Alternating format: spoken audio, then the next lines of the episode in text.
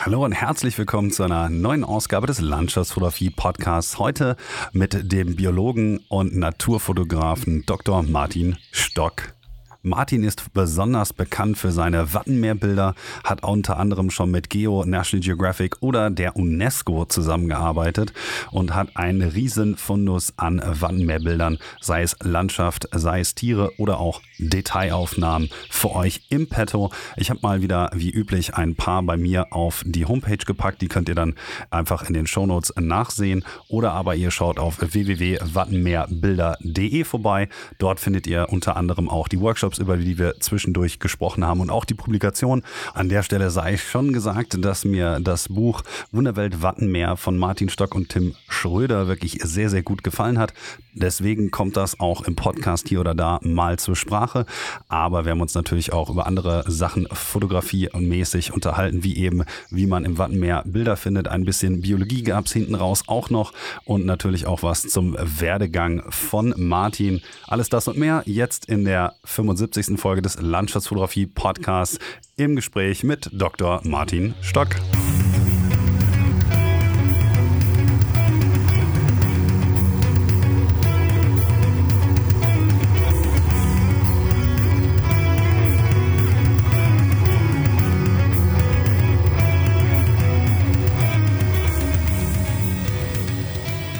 Damit herzlich willkommen zu einer neuen Ausgabe des Landschaftsfotografie Podcasts. Wie gerade schon erwähnt, heute zu Gast niemand anderes als Dr. Martin Stock. Erstmal vielen herzlichen Dank, dass du da bist und einen wunderschönen Gruß an die Nordsee. Ganz vielen Dank, einen lieben Gruß zurück. Jetzt haben ja wahrscheinlich äh, schon äh, viele von meinen Hörern von dir gehört. Du warst nämlich auch einer der Fotografen, die ich explizit auf mehrfachen Hörerwunsch in den Podcast geholt habe. Also schon mal Hut ab dafür. Aber mhm. du kommst auch nicht drum herum, wie obligatorischerweise alle meine Gäste, mal ein bisschen was zu deinem fotografischen Werdegang zu erzählen. Ich finde, das ist mal ein ganz schöner Anfangspunkt. Und dementsprechend würde mich bei dir natürlich auch interessieren, wie du eigentlich in die Landschafts- oder spezifischer in die Naturfotografie eingestiegen bist. Vielleicht magst du uns da mal so ein kleines bisschen mit auf die Reise nehmen. Das kann ich sehr gerne machen. Ich habe so ein bisschen Input immer schon von meinem Vater gekriegt, weil der ebenfalls leidenschaftlicher Fotograf war, aber mehr Feste und solche Sachen fotografiert hat. Er hat mich aber immer unterstützt und ich hatte von daher immer auch eine Kamera zur Verfügung. Und das erste Mal, dass ich wirklich begonnen habe zu fotografieren, ist in meinem ersten Studium gewesen. Da habe ich Gartenbau studiert und für meine Diplomarbeiten musste ich hunderte von Nadeln von Fichten fotografieren, die krank waren um mir überhaupt erstmal ein Bild davon zu machen. Das heißt, ich habe dokumentiert.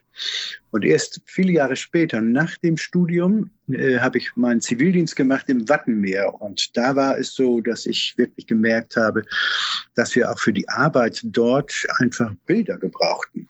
Es gab natürlich schon Zivilgenerationen vor mir, die auch Bilder gemacht haben, aber damit ist man ja nie wirklich richtig zufrieden.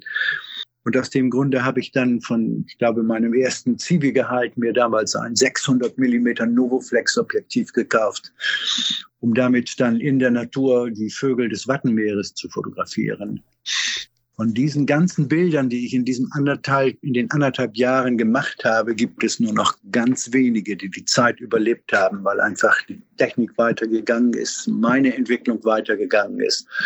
Aber es ist ein unglaublich toller Einstieg für mich gewesen.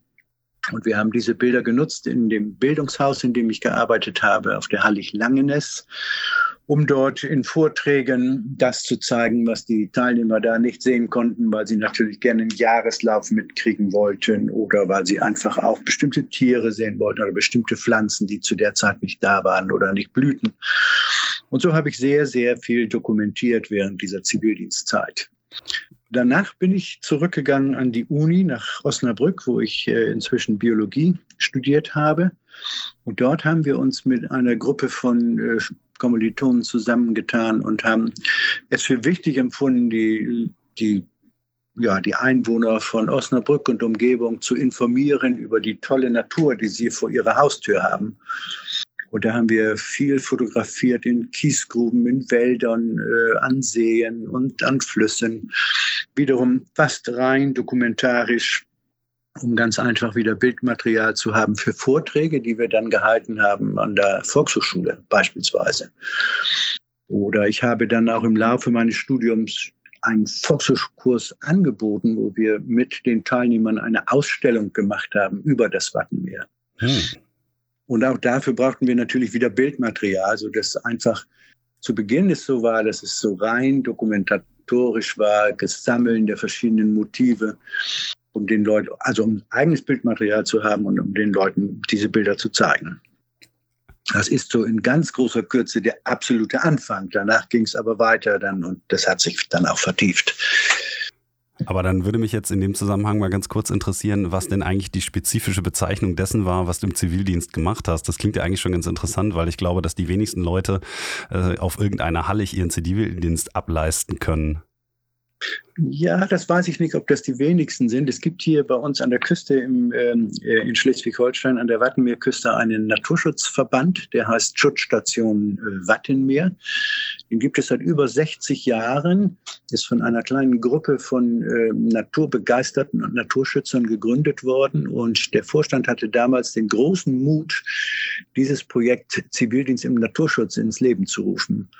Und bis heute sind es Tausende von Leuten, die ihren Zivildienst heute dann auch Freiwilligendienst oder das freiwillige ökologische Jahr gemacht haben. Und ich hatte damals, es ist 83, 84 gewesen, als 27-Jähriger das große Glück, äh, dort auf Hallig-Langenes in diesem Bildungshaus der Schutzstation Wattenmeer meinen Zivildienst im Naturschutz zu machen. Und da sind wir natürlich mit den Gruppen, die dort kamen, das waren Schülergruppen oder Unigruppen, einfach zusammengekommen, haben selbst unendlich viel gelernt und in der nächsten Woche dieses erlernte Wissen weitergegeben. Das war für mich wegweisend und hat mein weiteres Leben bestimmt, muss ich ziemlich deutlich sagen. Dann hat in dem Kontext wahrscheinlich auch dein weiteres Interesse dann eben für die Biologie angefangen, weshalb du dich dazu entschieden hast, nach Osnabrück zu gehen, korrekt?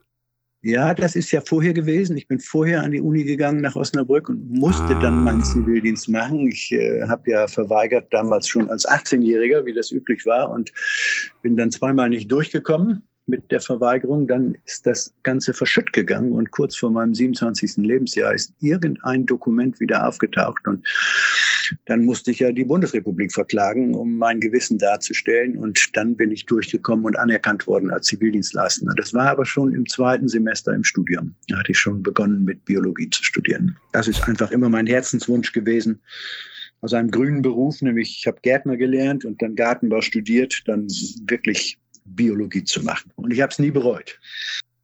Was war dann später dein Lebensweg so beruflich? Der hat sich dann ja quasi parallel mit der Fotografie immer so ein bisschen weiterentwickelt. Ja, der hat sich weiterentwickelt. Es war in der Tat so, dass ich dort auch Kontakt zum WWF bekommen habe. Denn äh, der WWF hatte eine Wattenmeerstelle schon zu der Zeit in Husum. Und es war eine enge Kooperation zwischen diesem Naturschutzverband und dem WWF. Dort gab es einen Menschen, Peter Prokosch, der die Wattenmeerstelle geleitet hatte. Und der war Ringelgansforscher und Naturschützer. Und mit dem habe ich einen natürlich auch Kontakt gekriegt. Und dann war es so, dass nach meinem Studium er mich dann einfach anrief und fragte, ob ich nicht äh, bei ihm eine Stelle haben möchte, um dort zu arbeiten im Wattenmeer. Hm. Du kannst vorstellen, äh, dass das eine sehr besondere Situation war, weil ich brauchte mich nicht zu bewerben daraufhin, sondern habe dann im Prinzip einen Forschungsantrag geschrieben, weil das war ein großes Ökosystemforschungsprojekt, was da gelaufen ist. Und äh, da habe ich meine erste Stelle gehabt beim WWF in Husum, direkt sozusagen vor Ort, wo meine Laufbahn, meine biologische begonnen hat. Das ist natürlich ein äh, fantastischer, naja, Zufall, aber auf jeden Fall eine schöne Fügung, oder? Eine unglaublich schöne Fügung. Für die bin ich sehr, sehr dankbar. Und das Tolle ist, ich habe zu Peter Prokosch bis heute sehr guten Kontakt. Er ist mittlerweile in Oslo, lebt dort in Oslo, hat äh, sehr viel weltweit im Naturschutz gearbeitet, vor allen Dingen in der Arktis, in der arktischen Region. Und mit ihm bin ich heute immer noch befreundet und im engen Kontakt. Wann hat sich denn dann bei dir so langsam rauskristallisiert, dass die Fotografie nicht nur für deine Arbeit als Biologe sehr wichtig ist, sondern dass du das natürlich dann wahrscheinlich auch in deiner Freizeit mehr zum artistischen oder künstlerischen vielmehr äh, Zeitvertreib auch genutzt hast? Ja, das ist eigentlich äh, relativ spät gekommen, muss ich sagen, weil am Anfang auch dann in meinem Beruf, also nachdem ich zwei Jahre beim WWF war, in diesem Forschungsprojekt, habe ich gar nicht so viel fotografiert. Aber danach bin ich dann ja in die Nationalparkverwaltung gegangen, hier in Schleswig-Holstein. Und da habe ich gemerkt, dass ich einfach für viele Dinge, die ich da mache, einfach Bildmaterial brauche und auch der Nationalpark Bildmaterial brauchte. Und dann habe ich einfach dort das Thema Fotografie aufs Tableau gehoben und habe gesagt, Leute, das ist wichtig für unsere gesamte Arbeit hier, für die Öffentlichkeitsarbeit. Und äh, so ist es im Laufe der Zeit einfach passiert, dass sich das dann weiterentwickelt hat, dass ich, ich bin ja Autodidakt, muss man ja einfach sagen, aber dass ich gemerkt habe, dass es ein, ein, eine wunderschöne Kunst ist, mit der Fotografie zu arbeiten oder durch Fotografie sich auszudrücken und einfach das Charakteristische dieser Landschaft herauszuarbeiten und hervorzuheben. Und das ist dann im Laufe dieser Arbeit gekommen. 30 Jahre habe ich da gearbeitet im Nationalpark. Das ist so ein Prozess gewesen, muss ich sagen. Es gab nicht so, so einen Zeitpunkt, wo ich sagen würde, so, jetzt war das irgendwie anders. Aber zumindest gab es dann irgendwann den Punkt, und das muss ich jetzt mal so ein bisschen vorweggreifen vielleicht, das habe ich ja in dem äh, Podcast von äh, Bärbel Fenning noch gehört, dass du dann auch irgendwann angefangen hast, halt, beziehungsweise schon seit längerem auch so Wattwanderungen gegeben hast und dann irgendwann überlegt hast, okay, ähm, ich würde ganz gerne mit den Leuten vielleicht auch ein bisschen dort fotografieren, weil es halt immer mehr Leute gab, die auch gerade daran dann Interesse hatten. Das ist jetzt eine etwas neuere Entwicklung, glaube ich. Aber das war dann wahrscheinlich der Punkt, an dem du das Ganze dann auch fortwährend professionalisiert hast, oder? Ja, genau. Also das war so, dass ich schon diese Bildungsarbeit, die ich schon im Studium gemacht habe, die habe ich hier auch weitergeführt. Ich habe einmal im Jahr einen, einen Bildungsurlaub angeboten, mache ich bis heute übrigens. Äh, der heißt Wattenmeer und Halligland und da führe ich die Leute an die schönsten Stellen ins Wattenmeer hinein. Und da ist es einmal so gewesen, dass dort eine Fotografin dabei gewesen ist, die, äh, die diese Plattform fotoinfo.de damals äh, ins Leben gerufen hat.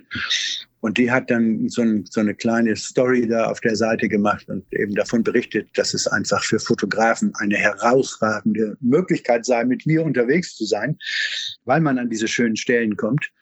Und dann war es so, dass ich dann im nächsten Jahr plötzlich in dem Kurs die Hälfte der Leute waren Fotografen. Und du kannst dir ziemlich sicher gut vorstellen, wie schwierig das ist, das miteinander zu kombinieren. Ja. Bildung zu machen auf der einen Seite und in Ruhe das Stativ aufzubauen, einen Filter davor zu schreiben, schreiben, einen guten Ausschnitt zu finden, um dann zu fotografieren. Also diese, diese Woche war boah, richtig anstrengend für mich. Und dann habe ich gemerkt, da ist eine Nachfrage. Das sind Leute, die haben Interesse an meiner Art der Fotografie.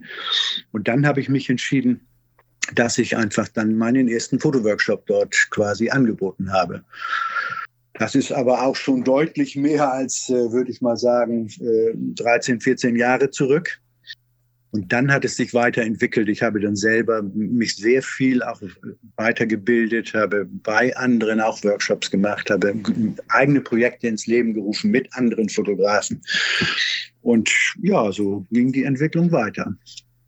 Ich möchte auch später nochmal auf die Workshops im Expliziten so ein bisschen zurückkommen, weil ich das Thema gerade an diesem ungewöhnlichen Ort so schön finde. Aber vielleicht sollten wir vielleicht ähm, an der Stelle mal kurz einen äh, Schritt zurücknehmen und so ein bisschen darüber reden, was deine Bilder eigentlich so besonders macht. Und da meine ich jetzt äh, natürlich auf der einen Seite die Art und Weise, wie du deine Bilder machst, aber zunächst vielleicht noch ein bisschen was auch dazu, wo du die Bilder machst, weil es gibt nicht allzu viele Fotografen, glaube ich, die sich genau dort oben im Norden an der Nordsee Nordseeküste im Wattenmeer so wohlfühlen wie du und da auch so produktiv sein können, weil es ja nicht das einfachste Sujet ist, was man dort eben vor Augen hat. Und wahrscheinlich viele Leute, und das ist auch der Grund, glaube ich, da habe ich viele Rückfragen zu bekommen von meinen Hörern, dass es sehr schwierig sein kann, sich eben dem mehr dort oben zu widmen, gerade weil das halt ein, ein so schön, so ein, ein bisschen viel nichts ist. Und dementsprechend würde mich an der Stelle vielleicht als erstes mal kurz interessieren, ob du mal so ein bisschen in Worte fassen kannst, was dich eigentlich an dieser unfassbar interessanten Landschaft persönlich so fasziniert, dass du dich ihr jetzt fotografisch schon seit so vielen Jahrzehnten widmest. Ja, ich glaube, vielleicht kann ich einfach mal damit beginnen, dass das ja eine, eine, eine, Landschaft ist, in der man wirklich super anfangen kann zu fotografieren, weil man nicht überfrachtet ist mit allen möglichen Dingen, die einen, einen ablenken. Diese Landschaft hat für die Bilder, die ich mache, eigentlich nur drei ganz einfache Zutaten. Und das ist das Meer, manchmal auch das Land und darüber ein gewaltiger Himmel und dazwischen eine Linie, die wir Horizont nennen, die das Ganze voneinander trennt. Das heißt, ich kann mit ganz einfachen Mitteln einfach versuchen, Bilder zu gestalten, die dieses Charakteristische der Landschaft einfach wiedergeben. Und das ist das, was mich auch einfach reizt, dieser, ja, ich sage das immer so gerne, der Leere des Raumes Gestalt zu geben. Und das ist natürlich für mich so eine Konzentration auf so ganz charakteristische Dinge, also wie Rippelmarken oder wie der hohe Himmel oder wie die Weite der Landschaft. Aber dann auch versuche ich immer wieder sehr feinfühlig das wiederzugeben in meinen Bildern, was an Farbstimmung und Lichtstimmung sich dort bietet. Also manchmal ist es so zart und so aquarellartig und am nächsten Tag wieder unglaublich kräftig in den Farben oder auch genau das Gegenteil, plötzlich farblos, mal intensiv, mal schwach. Und das sind einfach die Dinge, die mich immer wieder faszinieren. Und da versuche ich einfach zu reduzieren, immer wieder zu reduzieren auf das Wesentliche. Ich versuche immer wieder auch zu überzeichnen, also das, was es so wirklich ausmacht, zu überzeichnen und manchmal auch die kleinen Dinge oder das Einzigartige, nenne ich das einfach immer gerne, hervorzuheben, so dass es ins Auge fällt, dass man überrascht wird. Deine Bilder sind ja jetzt im Grunde genommen wirklich von dem, was sie zeigen, sehr, sehr unterschiedlich. Ich beziehe mich natürlich jetzt erstmal primär auf die ganzen Landschaftsaufnahmen. Du bist natürlich auch ein ja. zum Beispiel Vogelfotograf. Du fotografierst auch teilweise noch die Gebäude und ähm, was man eben sonst so dort an der Küste findet, also zum Beispiel die Halligen mit den Bauernhöfen und solcher Dinge. Genau. Mich interessiert halt besonders so ein bisschen, wie man sich vielleicht auch, und das ist jetzt auch zum Teil natürlich eine persönliche Frage, nicht nur von den Hörerfragen her, sondern weil ich das selber auch sehr, sehr interessant finde, ist, wie man sich halt dieser Lehre so ein bisschen nähert. Jetzt hast du ja gesagt, dass du häufig äh, reduzierst, aber mhm. dass du dich manchmal auch eben auf diese Lehre oder Weite fixierst. Wenn ich mir die Bilder jetzt mal so anschaue, und ich scroll jetzt einfach mal so ein bisschen auf der Seite ähm, herum, wenn ihr, wenn ihr die Bilder übrigens sehen wollt, die sind auf wattenmeerbilder.de zu finden oder aber auch ein paar wahrscheinlich später in den Show Notes, dann geht mal auf die Kategorie Charakteristisches und da sehen wir jetzt so Bilder, die finde ich ganz schön diese Weite zeigen, also so ein paar kleine Tidenpools oder beziehungsweise Wasserrückstände im Wattenmeer mit Himmel drüber und so. Wenn du dich einer solchen Szene annäherst, was sind dann so die charakteristischen Dinge eben, an denen du dich sozusagen abarbeitest oder die dir kompositorisch so ins Auge fallen, dass du sagst, okay, hier möchte ich vielleicht zum Beispiel mal das Stativ dann eben hinstellen. Gerade hast du schon gesagt, dass so Rippenmarken oder Rippelmarken, die Begrifflichkeit ja. war mir bis jetzt noch so gar nicht äh, geläufig. Was sind denn okay. sonst noch so Landschaftsmarker, an denen du dich orientierst? Na, es ist ja, das Verrückte ist ja, dass diese Landschaft küstennah ja relativ formlos ist. Also wenn man zum Beispiel auf so eine Sandbank raufgeht, wir haben ja bei uns hier direkt an der Küste diese, diesen riesigen Sand von Westerhever oder vor Westerhever oder auch vor St. Peter-Ording. Da kann man manchmal eine Stunde drüber laufen und es ist einfach nur ein platter Sand. Und in, in dieser Unendlichkeit des Nichts, da orientiere ich mich dann in den allermeisten Fällen erst einmal daran und gucke, finde ich da irgendetwas, was besonders ist, was jetzt bricht mit der Eintönigkeit, was sich hervorhebt. Also das kann manchmal auch einfach nur eine Muschel sein oder etwas, was angespült ist. Und das versuche ich dann jetzt nicht irgendwie makromäßig zu fotografieren, sondern schon in den Kontext der Landschaft zu stellen. Und das ist sehr, sehr unterschiedlich. Das ist so mal, mal ist es äh, eine einzelne Pflanze, mal ist es eine einzelne Muschel, mal ist es ein kleiner Prielverlauf, mal ist es eine Pricke oder eben halt auch größere Elemente, wie zum Beispiel eine kleine Düne oder auch eine größere Düne. Und dann versuche ich einfach äh, Bilder zu gestalten, die ja, die eben konzentriert sind, die äh, auch sich wirklich dieses Wesentliche einfach zeigen und das, was drumherum ist, wegzulassen. Das ist ja sowieso immer die große Kunst, äh, sich zu konzentrieren auf ein paar wenige Elemente und das, was man mit einem Auge sieht, unser Bildwinkel ist ja gigantisch, auszublenden, um das Bild zu verdichten. Das heißt, bei den Bildern, wenn man das jetzt mal so ein bisschen ähm, runterbrechen möchte aufs Konkrete, dass du häufig dazu tendierst, zum Beispiel, wenn der Himmel relativ leer ist, meistens vielleicht so sieben Achtel oder so, dich auf den Vordergrund zu fixieren. Ähm, wenn man dann zum Beispiel so eine Aufnahme betrachtet, sieht man halt sehr viele Sandmuster beispielsweise, die halt sehr charakteristisch eben dann eben auch fürs Wattemeer sind, schätze ich mal. Wenn man das so ja. ganz praktisch mal beschreiben möchte, tendierst du ja wahrscheinlich dann eben eher dazu, vom Weitwinkel mehr so zum Standard-Zoom, wenn ich das jetzt mir so anschaue, zu gehen. Interessanterweise, wie du schon sagtest, tendierst du ja nicht dazu, die großen Tele- oder Makroaufnahmen zu machen, wobei ein paar Teleaufnahmen hast du natürlich jetzt auch im Portfolio, das muss man auch sagen. Aber ich finde es halt interessant, äh, wie du zum Beispiel dann die Formgebung der, des Wattenmeers auch so einfängst, dass diese Leere auf der einen Seite ganz gut rüberkommt, aber eben auch die Texturen, die das Wattenmeer eben mit sich bringt. Hat das so ein, ein bisschen gebraucht, bis du natürlich dann auch gelernt hast, genau solche Szenen dann zu sehen? Machst du irgendwie bestimmte Schulungen in Anführungsstrichen fürs Auge? Und wie hoch ist so deine Ausbeute eigentlich, wenn du unterwegs bist? äh, mehrere Dinge. Also es ist in der Tat so, dass ich, also ich glaube, meine Bilder sind bekannt dafür, dass ich ganz extreme Horizontsetzungen habe. Du hast das gerade schon mal ganz kurz äh, an, anklingen ja. lassen. Wenn, wenn, im Himmel nichts passiert, dann überlege ich mir erstens, kann ich ihn ganz weglassen oder brauche ich ihn als eine kleine Raumorientierung? Häufig ist es so, dass ich ihn als Raumorientierung brauche und dann so einen ganz kleinen Horizontstreifen da oben noch lasse. Umgekehrt, wenn der Himmel gigantisch ist, und gigantisch kann auch sein, farblich relativ eintönig, aber unglaublich explosiv in der Farbe, dann setze ich den Horizont so tief, wie es irgendwie auch nur geht. Also ich habe mal ein Bild gemacht, da sind zwei dieser Halligwarten im Vordergrund und das dieser, dieser orange-blau Übergang des Abendshimmels und mittig zwischen diesen beiden Warten ist die Mondsiche zu sehen. Das ist so ein ganz extremes Bild. Das entscheide ich dann in dem Moment, so wie ich gefühlt diese Szenerie sehe. Und äh, von daher ist äh, also viele Fragen, wie kommst du dazu, solche extremen äh, Bildschnitte zu machen? Und dann antworte ich immer gerne, naja, ich habe mich sehr viel beschäftigt mit Bildgestaltung, mit all diesen Regeln, die es gibt, äh, Drittelregel oder was weiß ich auch immer, Fibonacci-Reihe oder, oder, oder, oder. Mhm. Ich neige dazu, und das habe ich schon immer gemacht, Regeln zu brechen, wenn ich nicht einsehe, dass sie nötig sind. Oder umgekehrt, wenn ich provokativ sein möchte. Wenn ich auf was, also Drittelregel ist für mich Inbegriff von Harmonie. Wenn ich aber ein Bild machen möchte, was eben nicht harmonisch sein soll, sondern provokativ sein soll, dann breche ich mit dieser Regel. Und dann kommen sehr häufig solche Bildschnitte bei mir dann zustande. Und es ist in der Tat, du hast es sehr gut vorhin auch beschrieben, eine Beobachtung.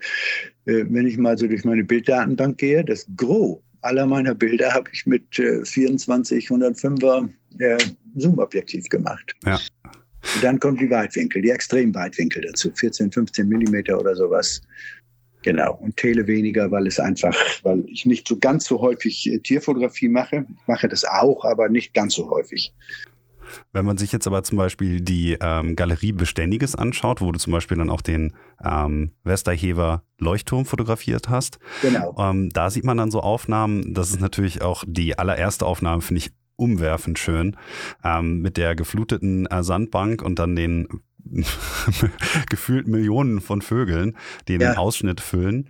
Ähm, das ist natürlich dann eine dieser ominösen äh, Vogelaufnahmen, von denen du gerade sagtest, dass du gar nicht so viele machst. Aber hier finde ich kontextualisiert natürlich einfach die Menge der Vögel, ähm, auch so ein bisschen die Faszination für den Lebensraum, aber man sieht eben auch sozusagen, dass man hier durch die Kompression die beiden Sachen viel näher zusammenholt. Und ich hatte so ein bisschen das Gefühl, dass du das gelegentlich ganz gut ähm, einsetzt, einfach um auch dem Ganzen so ein bisschen Skalierung zu geben. Ähm, dass die Leuchtturmbilder, natürlich kommt man jetzt auch nicht immer darüber, muss man natürlich dazu auch sagen. Also Westerhever, glaube ich, den Leuchtturm kann man nicht jederzeit erreichen. Ne? Ähm, Doch, das, kann man. Ja? Eigentlich, eigentlich schon. Nur wenn wirkliches Land unter ist, also wenn das Wasser höher aufläuft als mhm. normal bei Sturm Nein, sonst kann man den eigentlich immer erreichen. Ah, okay. Das sind auch hunderte von Leuten, die das das ganze Jahr über täglich machen, teilweise. Okay. Aber ja. das ist mir so aufgefallen, deswegen hatte ich gedacht, hätte das eventuell so sein können, dass du da dazu tendierst, dann eben den ähm, auch einfach zur für die Kompression mit dem Tele zu fotografieren, weil ich habe mich gewundert, dass von dem Leuchtturm bis auf, glaube ich, eine Aufnahme äh, die von unten gemacht ist, die meisten eben aus der Distanz sind. Wobei ich, ja. glaube ich, auch schon mal Aufnahmen von dem Leuchtturm gesehen habe, eben aus der unmittelbaren Nähe. Ja, ja, ich habe ja selbst viele Workshops dort in dem äh, Leuchtturm mhm am Leuchtturm gemacht. Wir haben dann da sogar gewohnt mit einer kleinen Gruppe. Im Moment geht es leider nicht, weil das renoviert wird. Und dann haben wir natürlich, machen wir auch Weitwinkelaufnahmen nachts äh, Richtung Himmel gerichtet oder mit ein bisschen, bisschen entfernt vom Leuchtturm mit Weitwinkelperspektive, um den ganzen Strahlenkranz möglichst noch mit der Milchstraße darüber zu fotografieren und so. Aber man kann nicht alles zeigen auf einer Homepage. Das ist leider so. ja, das stimmt wohl. Meine, meine ähm, Galerien müsste ich auch mal wieder aufräumen und sinnvoll strukturieren, was mich übrigens zu einer weiteren, finde ich, ganz interessanten ähm, Frage bringt. Und zwar ist mir aufgefallen, so ein bisschen das Ordnungssystem, mit dem du arbeitest, sagt auch, finde ich, ein bisschen was über deine Fotografie aus, weil du, obwohl die Bilder ausschließlich, glaube ich, oder ja, für mich jetzt erstmal so vom Ersichtlichen her ausschließlich ähm, aus dem Wattenmeer oder um der näheren Umgebung stammen, ist es ähm, interessant, wie du die Galerien geordnet hast. Also wie gesagt, wir haben hier so Sachen wie beständiges, bewegtes, charakteristisches, äh, matschiges, dass du zum Beispiel nochmal zwischen Matsch und äh, sandigem zum Beispiel unterscheidest, gibt ja so eine sehr differenzierte Sicht auf die ähm, auf den Lebensraum auch sozusagen, viele mögen jetzt erstmal so sagen, naja, Wattenmeer, das ist halt ähm, sozusagen ein einziges Motiv, aber du hast hier so viele kleine einzelne Motive, so, also Motivkreise aufgetan und die nochmal mit ähm, teilweise einigen, also 10, 15, 20 Aufnahmen oder so unterfüttert. Und das heißt, dass man daran, finde ich, sehr schön erkennt, wie viel unterschiedliche Motive es eigentlich im Wattenmeer gibt und wie viel ähm, Gewicht du sozusagen auch dieser Differenzierung zwischen den Motiven beimisst. Das fand ich eigentlich ganz interessant, weil das kann, glaube ich, auch nur jemand, der halt wirklich dort lebt und auch das Wattenmeer sozusagen mitlebt. Das fand ich irgendwie ganz interessant. Ja, ich glaube, dieses Mitleben, das ist ganz schön gesagt, weil für mich ist das sozusagen, das ist mein, das ist mein Beruf gewesen, das ist meine Berufung, das ist ja meine freie Zeit, das ist meine Liebe, kann ich gar nicht anders sagen. Ich habe einfach einen unglaublichen Bezug zu dieser Landschaft und von daher habe ich natürlich auch, äh, ja, ich, mit immer längerer Beschäftigung sehe ich immer mehr und neue Dinge. Ich werde häufig auch gefragt, hast du das nicht jetzt irgendwann mal abfotografiert? Und dann muss ich ziemlich deutlich sagen, nein, noch lange nicht. Also da gibt es ganz viel zu entdecken, was ich auch noch nicht fotografiert habe oder vielleicht schon mal fotografiert habe, aber nicht so, wie sich neue Bildideen bei mir entwickeln, wie ich etwas zeigen möchte. Wie oft bist du denn draußen im Watt so jetzt im Durchschnitt? Boah, das kann ich nicht sagen. Das ist sehr häufig äh, äh, Wetterereignis äh, geprägt. Also wir haben jetzt neulich nochmal wieder Schnee gehabt. Dann fahre ich natürlich los, weil das sind seltene Ereignisse hier. Wenn Sturm ist, fahre ich los. Ich fahre aber auch gerne mal los an so einem schönen Sommerabend, ja, bis Mitternacht draußen zu sein oder noch länger. Das ist so ein bisschen getrieben von häufig von Wetter, natürlich auch Gezeiten und auch meiner Zeit bislang. Jetzt habe ich ja ein bisschen mehr Zeit, weil ich jetzt mein Berufsleben hinter mir habe und kann dann auch häufiger mal rausgehen. Aber so einmal pro Woche oder um das jetzt mal ganz numerisch irgendwie darzustellen? Das ähm, denke ich schon, ja, ja. Okay. Das denke ich schon, genau. Ja, ich fand das ganz ähm, fragenswert in dem Kontext, dass halt viele Leute, also viele ist übertrieben, aber zwei Leute auch gefragt hatten, wie das eigentlich bei dir so mit der Ausbeute aussieht, weil ich zugegebenermaßen, ich war zwar auch schon, ich glaube, fünf oder sechs Mal am Wattenmeer, aber ich bin immer mit leeren Händen irgendwie nach Hause gekommen. Ich weiß auch nicht, ich habe halt irgendwie kein Auge dafür, muss ich ganz klar gestehen. Einer der Gründe, warum ich dachte, dass es super spannend sei, dich mal in den Podcast zu holen. Aber wenn mhm. du jetzt losziehst, sagen wir mal, du bist einmal die Woche dann eben draußen oder so, bringst du ja wahrscheinlich auch nicht jedes Mal irgendwie ein Bild mit, bei dem du sagst, boah, das muss ich jetzt auf die Homepage packen. Ich gehe mal stark davon aus, dass du da auch sehr selektiv vorgehst, oder? Oh, sehr selektiv, genau. Also erstmal, also ich arbeite natürlich auch mit sozialen Medien, also Facebook oder Instagram beispielsweise oder auch Vero.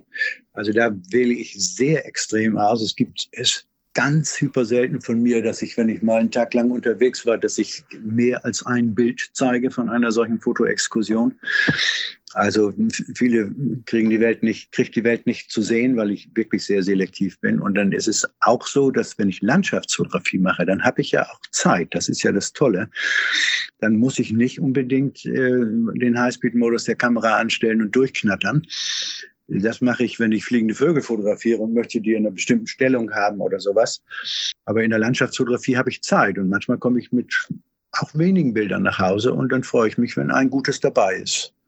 Das würde ja bedeuten, bei wöchentlich einmal, das wären 55, 52 äh, richtig gute Bilder im Jahr. Das fände ich schon eine ziemlich gute Ausbeute. Das, das kann man so sagen, ja. ja. Wie Ansel Adams einmal so schön sagte, zwölf Bilder im Jahr, das ist ein guter Schnitt. Und dem würde ich Ganz mich persönlich genau. dann auch anschließen. Das finde ich auch unbedingt. Ähm, ist es dann eigentlich bei dir so, dass du, weil du gerade sagtest auch, naja gut, ich gehe halt je nachdem, wie die Tide auch ist oder so, dass du einfach den Tidenkalender dir anschaust, sagst, auch jetzt könnte ich losziehen, weil ich muss mal ähm, mich vielleicht auch ein bisschen als Laie outen, was, da, was das angeht. Ja. Ich kann mich noch daran erinnern, als ich in Cuxhaven war beispielsweise mal und da mal eine Wattwanderung gemacht habe, dass ähm, uns damals extra noch eingeschärft wurde, naja, ähm, es ist halt relativ gefährlich, einfach so ins Watt rauszulaufen, weil man halt relativ schnell, wenn man unachtsam ist, sich abschneiden lassen kann vom Meer, sodass man nicht mehr die Möglichkeit hat, zurückzugehen und dass das halt logischerweise auch binnen von ähm, teilweise Minuten der Fall sein kann. Ähm, wie gehst du eigentlich damit um oder ist das ähm, damals vielleicht von der betreffenden Person ein bisschen übertrieben worden, was so die Gefahren des Watts angeht?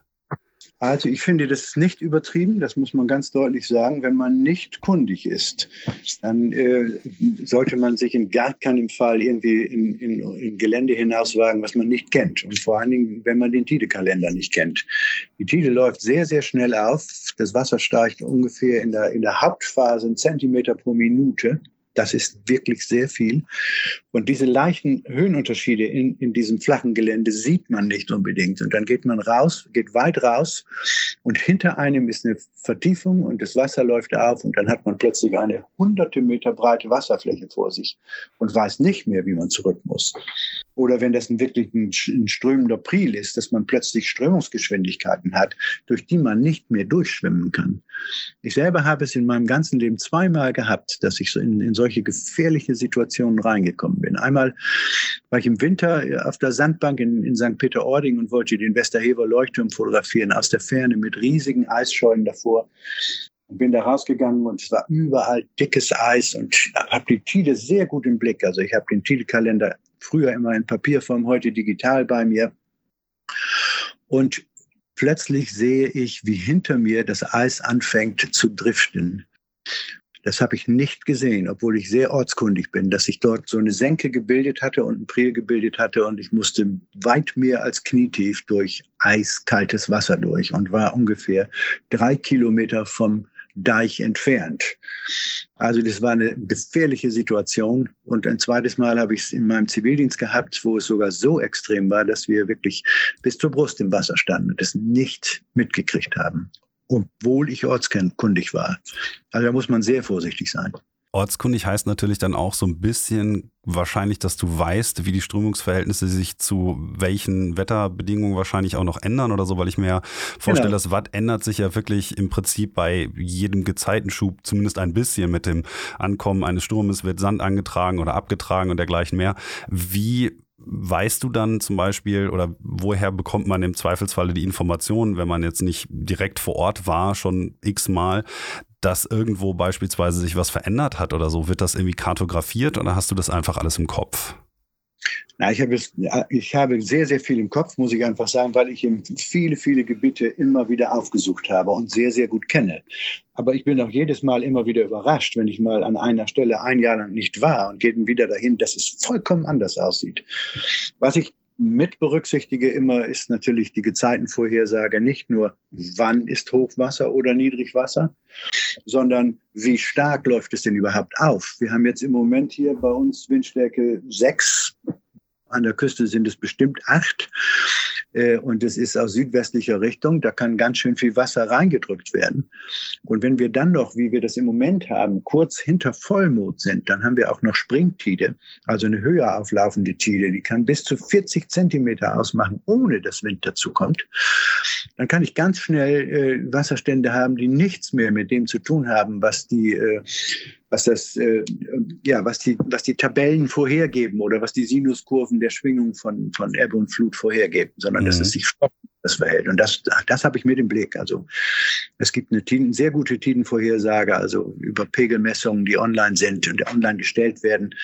wie schnell das Wasser aufläuft, ob es überhaupt ein Niedrigwasser gibt. Also ich habe Situationen erlebt, da bin ich zu Niedrigwasser draußen, wo das eigentlich drei Meter tiefer sein sollte als zu Hochwasser. Ja, und es ist wie Hochwasser. Hm. Das sind natürlich Extreme, aber es passiert. Aber du wüsstest jetzt auch ad hoc nicht, weswegen.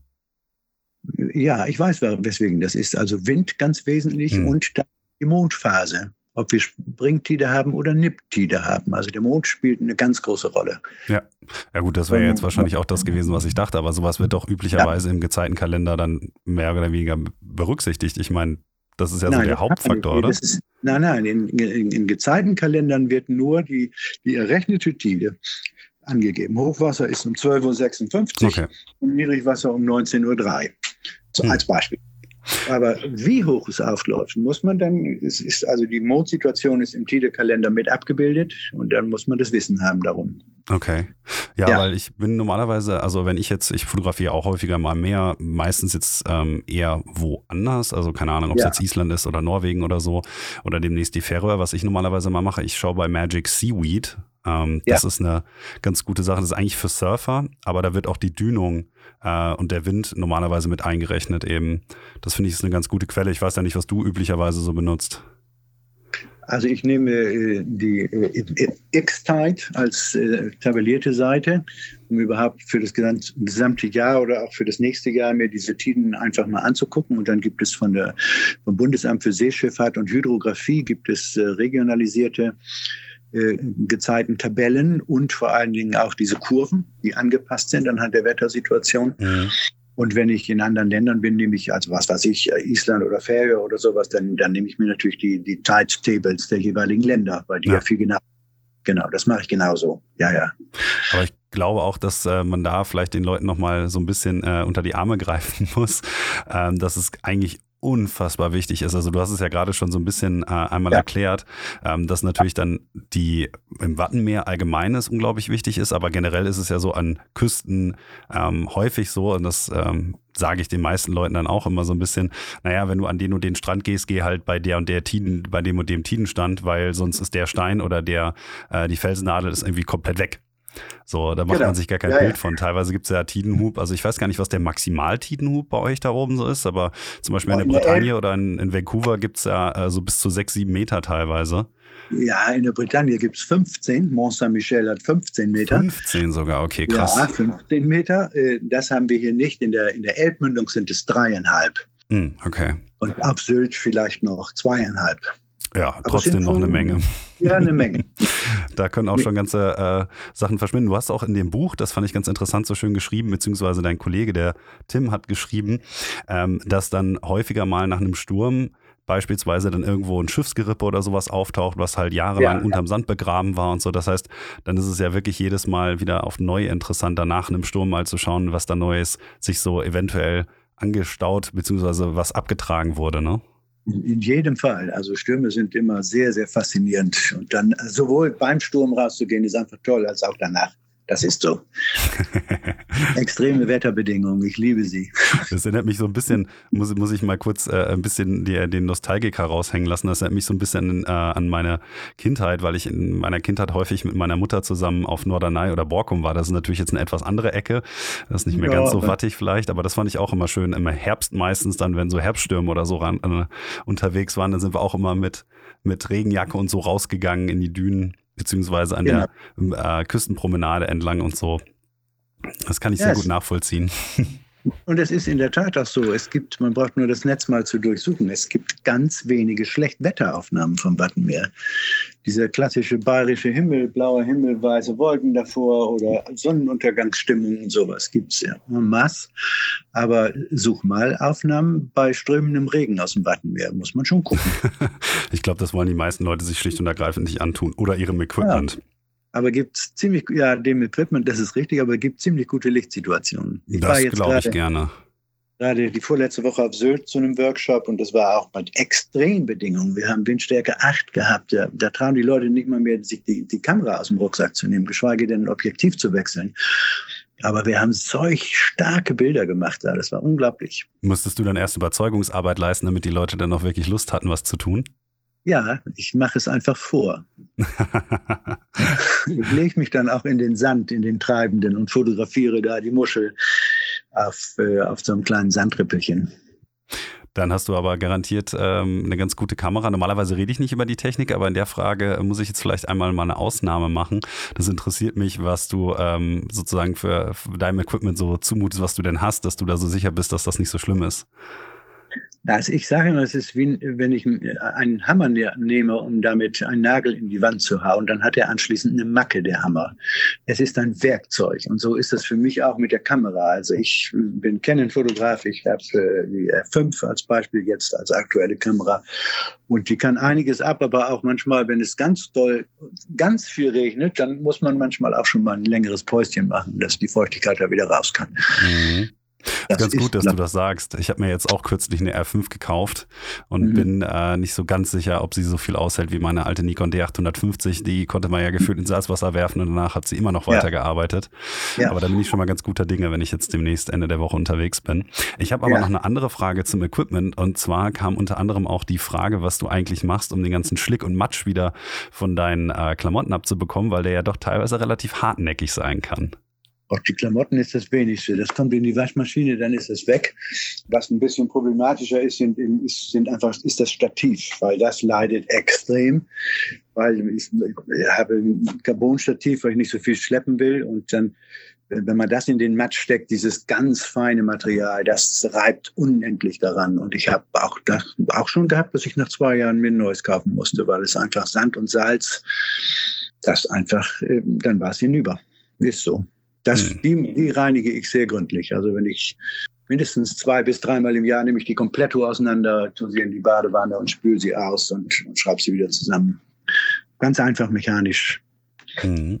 Ja, ja, ich kenne das so ein bisschen von mir. Also ich habe ja bei den FLM-Stativen, die ich üblicherweise äh, benutze, meistens keine Probleme. Allerdings hat mhm. sich da auch mal im Kugelkopf dann irgendwann so viel Flugsalz und Salzgischt und alles so ja. angesammelt, dass der Kugelkopf dann irgendwann äh, aufgemacht werden musste in der Reparatur. Und der sah dann wirklich von innen schon ziemlich äh, mitgenommen aus, um es nett auszudrücken. Ja, ja. Aber ich da glaube, das lässt sich nicht vermeiden. Ne? Da habe ich viel Lehrgeld bezahlt, mit, äh, was das betrifft. Also Stativ gerade und auch Kugelkopf. Das ist so extrem hier an der Küste. Ja, es, es ist, wie es ist. Dann habe ich noch eine Frage ähm, zu Karten oder sowas. Gibt es eigentlich ja. sinnvolle Wanderwattkarten oder sowas eigentlich? Weil ich hatte mir mal so geschrieben, weil wir gerade bei dem Thema kurz waren, ähm, dass du dich natürlich so gut auskennst, dass du jetzt quasi sowas per se gar nicht mehr brauchst. Aber gibt es sowas überhaupt? Also ich habe mal so ein bisschen geguckt, aber ich konnte sowas nie finden. Nee, wüsste ich ehrlich gesagt auch nicht. Wenn ich mich orientiere, mache ich das auch an Satellit anhand von Satellitenbildern. Die sind ja mittlerweile relativ aktuell, finde ich. Und das ist dann für mich auch die Orientierung. Mhm. Ansonsten, ich hatte bislang jetzt durch meine Arbeit natürlich auch immer relativ neue Luftbilder zur Verfügung. Aber wenn die zwei Jahre alt sind, ist es auch schon Schnee von gestern. Ja. Wie ja. groß ist denn eigentlich dein Wirkungskreis? Weil wir reden ja jetzt größtenteils erstmal so um, um die ähm, Ecke so von Büsum bis Husum wahrscheinlich, wo du dich jetzt dann ja auch meistens austobst. Aber du hast ja auch schon Projekte gemacht, auch fotografische Projekte, die ein bisschen sozusagen über das ähm, Wattenmeer bei euch da in der Gegend hinausgehen. Bist du eigentlich noch viel unterwegs oder machst du das meiste eher spontan von zu Hause aus? Also ich bin für, für andere Projekte auch relativ viel unterwegs. Also ich bin seit, seit ein paar Jahren äh, fotografiere ich die Küsten Europas. Bin also auf, äh, auf Färöer gewesen, bin auf Island gewesen zu verschiedenen Jahreszeiten, bin auf den äußeren Hybriden gewesen, bin jetzt gerade in dieses Frühjahr, im, im, äh, letztes Jahr im Frühjahr, im März auf, auf, auf der Warranger Halbinsel gewesen, um dort äh, die Vogelwelt im Winter zu fotografieren im Schnee. Und äh, das geht natürlich nur auf Reisen, das geht ja gar nicht anders. Das mache ich mit Freunden immer sehr gerne. Workshop-mäßig habe ich das bislang noch nicht gemacht. Und ansonsten äh, das Wattenmeer hier schon, unsere gesamte Küste, also auch in allen drei Ländern, also Dänemark, Deutschland und die Niederlande. So habe ich jetzt zum Beispiel im April fahre ich eine Woche auf die Insel Flieland, kenne ich noch nicht vom Boden aus, um da auch noch ein bisschen zu fotografieren. Und ich habe ja einen relativ guten Überblick gekriegt. Ich habe ja vor ein paar Jahren ja mal mit einem holländischen äh, Fotofreund oder Kollegen ja einen großen Luftbildsband gemacht übers Wattenmeer. weil das ist nochmal so eine andere Perspektive, die man sich gar nicht vorstellen kann, weil dann sieht man erst die Dimension und die Veränderlichkeit und die Einzigartigkeit. Und das bedeutet natürlich auch Reisen, das geht nicht anders. Ne? Was mich in, in äh, nochmal in dem Kontext auch interessiert ist, ich habe ja jetzt von dir ähm, das Wunderwelt Wattenmeer hier liegen, was du ja. mit Tim Schröder zusammen gemacht hast. Die Luftaufnahmen, die da drin sind, sind das auch noch ähm, welche aus dem Projekt mit, äh, jetzt muss ich mal gerade schauen, mit Peter de Vries, ist das richtig? Peter de Vries. Also ich habe sehr viele Luftaufnahmen gemacht. Ich bin viel geflogen, also über mehrere Jahre zu allen Jahreszeiten. Selbst bei Sturmsituationen habe ich fliegen können, weil das war für mich einfach so die größte Herausforderung, äh, diese, diese Unterschiedlichkeit auch zu den Jahreszeiten und vor allen Dingen bei den Wetterbedingungen zu zeigen. Und da habe ich einen sehr, sehr großen Fundus an Luftbildern verschiedenster Art. Da sind ein paar sind auch aus dem Buch von, was ich mit Peter de Vries gemacht habe, was es ja leider nicht mehr gibt.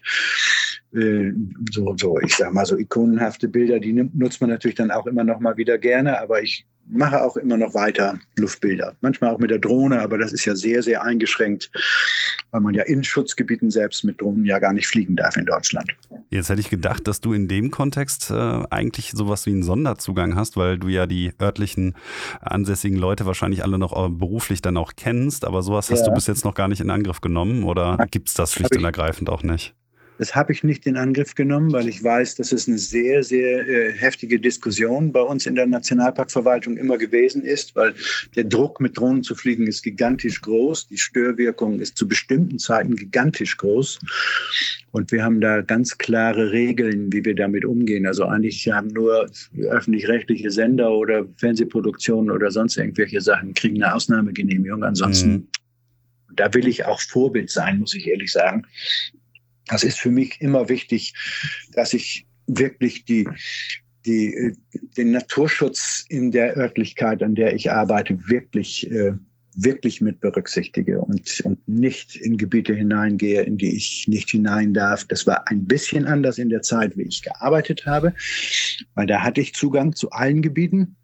Und da habe ich natürlich dann auch die Kamera immer dabei gehabt, weil ich ja auch für für den Nationalpark fotografiert habe. Aber heute versuche ich das weitestgehend zu vermeiden und das geht. Aber wenn du jetzt heutzutage noch Tiere fotografierst, machst du das trotzdem dann dementsprechend auch nur mit Tarnnetz und möglichst viel Zeiteinsatz, sodass du äh, den Tieren die Gelegenheit gibst, dass sie sich an dich gewöhnen können und was man eben so macht als Wildlife-Fotograf, richtig? Unbedingt. Also ich finde äh, Bilder von Tieren, die einem den Hintern zeigen, schrecklich. Oder Vögel, die auffliegen und von einem wegfliegen, schrecklich. Also ich, ich brauche den unmittelbaren Kontakt. Ich muss dem Tier ins Auge gucken können. Ich möchte am liebsten, dass es auf mich zukommt, dass ich so Teil dieser Landschaft bin, dass es mich gar nicht wahrnimmt. Und das bedeutet bei Vogelfotografie natürlich, unterm Tarnnetz zu liegen. Tarnzelt nutze ich relativ wenig, weil mit Wind ist das hier immer ein bisschen Problem an der Küste, aber so ein Tarnnetz geht ganz gut. Und einfach durch Ruhe. Viele Ortskenntnis. Gibt es auch ein paar tolle Hides hier an der Küste, aus denen man ganz schön fotografieren kann oder auch so Möglichkeiten, diese Seeschwalbenbilder, die man hier am Eidersperrwerk ganz, wirklich ganz herausragend toll machen kann. Da braucht man keine Tarnung. Jetzt habe ich aber, ja. Mhm. Jetzt habe ich noch eine Frage an den Biologen eigentlich und ich fand es ähm, ja. im Laufe des Buches, ich habe es jetzt, ähm, ich glaube mal zu zwei Dritteln habe ich es durchgekriegt. Ich ja. habe es ja auch jetzt erst letzte Woche bekommen. Ähm, was ich interessant fand, war, dass ich das Gefühl hatte, so ein bisschen, dass da eine Erfolgsgeschichte so ein bisschen hintersteht, hinter dem Wattenmeerraum. Und zwar, dass halt ähm, viele Populationen sich auch über die letzten Dekaden erholt haben. Als Beispiel, was hier zum Beispiel angeführt wurde, war ja, ähm, ich glaube, es war ein Kegelrobben, dass sich da von 3500 ja. Exemplaren, ist mittlerweile wieder bei 40.000. Ein anderes Kapitel äh, hat sich mit, der Rück, ähm, mit dem Rückgang des Seegrases und dann der Rückkehr des Seegrases beschäftigt und so. Ähm, Kannst du vielleicht einmal kurz nochmal mehr oder weniger für die Hörer auch zusammenfassen, woran es liegen könnte, dass gerade im Wattenmeer offensichtlich ähm, viel einfach funktioniert hat oder in die richtige Richtung sich entwickelt hat? Ja, es ist äh, das größte Tidengebiet, zusammenhängende Tidengebiet Europas oder der Welt, kann man eigentlich sagen, mhm. was unter, sehr früh unter Naturschutz gestellt worden ist, unter Nationalparkschutz und dann 2009 ja auch Weltnaturerbe geworden ist. Da hat es schon immer, ich habe anfangs das ja erzählt, diese Schutzstation Wattenmeer, dieser Naturschutzverein, der seit über 60 Jahren hier aktiv ist für diesen Lebensraum. Man hat eine unglaublich hohe Wertschätzung für diesen, für diesen äh, Küstenhabitate und Lebensräume hier entwickeln können über die Zeit. Und damit hat man auch viele Erfolge, gerade durch den Nationalpark, dass die Jagd eingestellt worden ist. Das bei, ist bei den Seehunden zum Beispiel so gewesen, dass die Bestände sich dann erholen konnten. Die Zahl 40.000, die du gerade nanntest, sind nicht Kegelrobben, sondern das sind Seehunde in der ah, Tat. Okay. Kegelrobben haben wir nicht so viel. Dass die Seegraswiesen sich wieder erholt haben, liegt natürlich daran, dass, äh, dass die Phosphatfällung in den Klärwerken eingeführt worden ist.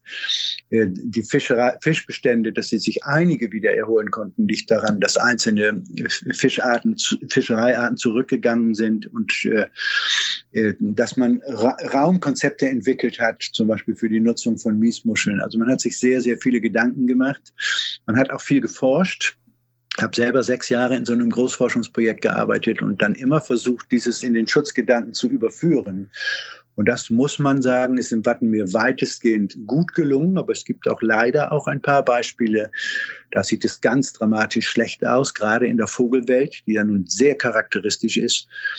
Die Bestände vom Islandstrandläufer, dem Knut oder die Bestände des, des Auslandfischers, die sind in den letzten 20 Jahren, haben die sich halbiert. Mhm. Und da weiß man mittlerweile, dass es bei diesem World Traveler sozusagen, diesem Knut, der in, in, äh, in der Arktis brütet und in der Bank d'Arguin oder Südafrika überwindet, ist es der Klimawandel, nachweislich. Einfach falsche Zeitfenster, die nicht mehr zueinander passen zur Biologie dieses Vogels durch die Klimaerwärmung. Beim Auslandfischer weiß man, dass es Prädation ist, also zunehmende Anzahl von Füchsen, Marderhunden und Dachsen in den Schutzgebieten, wo man nicht so gut wie gar nichts machen kann. Und bei den Seeschwalben gibt es äh, große Probleme mit, mit, mit Mismatch, dass die Nahrung nicht mehr dann da ist, wenn sie gebracht wird für die Küken, zum Beispiel durch die Elbvertiefung also es gibt so ein paar Dinge, die sind doch ziemlich global und äh, brauchen immer noch viele Bemühungen, um da voranzukommen und de, um den Schutz zu verbessern. Habt ihr eigentlich viel von dem ähm, großen Vogelsterben jetzt der letzten Jahre mitbekommen? Da ja, ähm, ich glaube, die Bestände einiger Kolonien sind ja sehr zusammengeschrumpft. Mhm. Ja, das ist die Vogelgrippe, die du meinst. Genau, richtig. Da hat es jetzt große, große Einbrüche gegeben, ja bei den Bastölpeln, vor allen Dingen auf Helgoland. Mhm war eben halt auch bei den Brandseeschwalben, die nur in ganz wenigen Kolonien und dann in sehr großen Anzahlen dort brüten. Da hoffen wir natürlich jetzt, dass äh, im Frühjahr da noch eine genügend große Anteil zurückkommt. Und das sind wirkliche Schutzgebiete, dass die dann auch eine Chance haben, dort wieder entsprechend äh, Küken großzuziehen. Aber natürlich habe ich das unmittelbar mitgekriegt, klar. Ja, ich habe ähm, in dem Kontext ähm, fand ich das schwierig, so zu sagen, ein bisschen das auch in Helgoland. Ich hatte dann überlegt, ob ich vielleicht irgendwann auch mal nach Helgoland fahre. Dann habe ich halt so gesehen, dass es da sehr viele Reporter und auch normale Fotografen gab, die das halt so ein bisschen ähm, naja, ich sag mal, was heißt ausgeschlachtet haben oder so, aber die dann nach Helgoland halt gefahren sind und das dokumentiert haben, wie halt das Vogelsterben da vonstatten ging. Und ja. ich, ich stelle mir das ja als jemand, der halt sein Herz an das Wattenmeer verloren hat, unglaublich schmerzhaft vor, dann zu sehen, dass zusätzlich zu den anderen Belastungen, die du natürlich schon angesprochen hast, sowas dann auch noch mit reinkommt, worauf man dann mehr oder weniger auch gar keine richtige Antwort mehr hat, oder? Ja, natürlich ist das sehr, sehr schmerzhaft und ähm, mit den Antworten ist es manchmal schwierig. Manchmal weiß, also bei dieser Vogelgrippe, da wird man ganz, ganz wenig machen können natürlich. Bei anderen Sachen wird man mehr machen können und das ist ja auch das eine der ganz wesentlichen Motivationsgründe, warum ich mich äh, oder warum ich meine Art der Fotografie auch anderen vermittel, äh, weil ich einfach Wertschätzung für diesen Lebensraum wecken möchte bei den Leuten. Also es, es, es gibt keinen Workshop bei mir, wo die Leute nicht einen Vortrag mitbekommen über, ja, ich sag mal, das Wattenmeer als solches mit all seinen Facetten und seinen und auch der Bedeutung, dass es ja ein, eine Wertsetzung ist, die wir Menschen gemacht haben, also Naturschutz als Beispiel. Ja dass ich die Leute dafür begeistern möchte, diesen, diesen, sich für diesen Schutz einzusetzen zu engagieren. Was glaubst du denn wäre noch irgendwie eine sinnvolle Art und Weise, wie man das Wattenmeer weiterhin schützen könnte, jetzt zum Beispiel juristisch gesehen, ob das jetzt eine Gesetzgebung ist oder noch irgendwie irgendwas anderes, was man noch machen könnte, wenn du jetzt sozusagen einfach sagen könntest, hey, ähm, die äh, Regierung von Schleswig-Holstein sollte jetzt einfach mal das und das erlassen oder so, wenn man einfach mal die theoretisch gesehen alle Möglichkeiten hätte, jetzt irgendwas zu machen. Was würdest du als sinnvoll noch erachten? Ach, ich nenne mal nur eine. Die Krabbenfischerei ist beispielsweise noch, beispielsweise noch fast vollkommen unreguliert. Und die mhm. hat einen ziemlich großen Einfluss. Das ist ein Manko trotz äh, 30 Jahren Nationalpark. Aber da wird dran gearbeitet. Ich bin hoffnungsvoll, dass auch da was erreicht werden kann. Ja, also ich muss äh, gestehen, dass ich da auch nicht so ganz sensibilisiert war. Ich gebe mal so ein Beispiel, was mich auch wirklich überrascht hat, als ich das Buch gelesen habe, ähm, dass mittlerweile Ballastwasser zum Beispiel gefiltert werden muss, bevor es dann ja. ähm, abgelassen werden darf. Und da habe ich dann so für mich gedacht, so, wenn ich so drüber nachdenke, was ich vorher ehrlich gesagt nie getan habe, dass es mich mehr oder weniger als, als so, so ein Augenöffner, so ja, dann, natürlich muss man das machen, drüber nachgedacht habe ich aber trotzdem vorher auch nicht. Und das wurde ja jetzt dann erst kürzlich zum Beispiel in die Rechtsprechung mit eingebunden. Das ja, fand ich genau. zum Beispiel ganz interessant, dass es manchmal auch so Stellschrauben sind, als die man als Autonormalverbraucher vielleicht auch gar nicht denken würde, an denen es dann so hapern könnte. Ja, genau. Das ist äh, das Problem mit den eingeschleppten Arten. Wir haben ungefähr jedes Jahr eine neue Art hier im Wattenmeer könnte man sagen, boah, in Zeiten des Artensterbens wäre das ja genial. Aber das Problem ist, wenn die aus dem Pazifik kommen, dann haben die hier eigentlich gar nicht wirklich was zu suchen. Und das, äh, das äh, ist so eine Gleichmacherei. Das, das Typische und Charakteristische geht hier weg. Und dann kommen so Konkurrenzsituationen hinzu, Verdrängungsmechanismen und da, da muss man einfach unglaublich aufpassen. Und das ist mit einer der Gründe dafür, warum dann dieses Ballastwasser gespült wird, mhm. gereinigt also für alle Leute, die da noch mehr zu erfahren wollen würden, ähm, möchte ich einmal nochmal dass das Bild äh, Wunderwelt, äh, das, den Bildband oder das Buch vielmehr, äh, Wunderwelt Wattenmeer einmal äh, ganz äh, deutlich empfehlen. Ich packe euch natürlich auch einen Link dazu noch in die ähm, Shownotes mit rein. Ich möchte aber nochmal thematisch einmal kurz den Bogen zurück zur Fotografie spannen. Und zwar würde mich Sehr natürlich schön. auch noch interessieren, ähm, was du in der nächsten Zeit eigentlich fotografisch noch so geplant hast. Arbeitest du noch an irgendwelchen anderen neuen Projekten? Ähm, was steht bei dir so an? Also ganz aktuell in der letzten Zeit habe ich in einem Projekt äh, mitgearbeitet, äh, an einem Bildband über die Elbe. Äh, von der GDT jetzt äh, zum Ende des Jahres auf den Markt kommen soll, wo die eine Regionalgruppe aus Sachsen, Sachsen-Anhalt sich das zur Aufgabe gemacht hat, ein Bildband zu machen, um die gesamte Elbe zu charakterisieren als, als Lebensraum. Und da habe ich den, den Bereich ab Hamburg so ganz grob bearbeitet, das mir sehr viel Spaß gemacht hat, weil es auch ja mal ein bisschen mehr flussaufwärts ging und aus dem Wattenmeer herausging. Ich äh, habe wie gesagt, die Küsten Europas, das ist immer noch was, was mich sehr reizt, da nochmal ein, ein Bildband äh, zu machen. Und ich würde auch ganz gerne nochmal anknüpfen an, an beispielsweise Alfred Erhard, das ist einer der ersten Wattfotografen überhaupt gewesen, der damals Schwarz-Weiß-Fotografien gemacht hat vom Wattenmeer.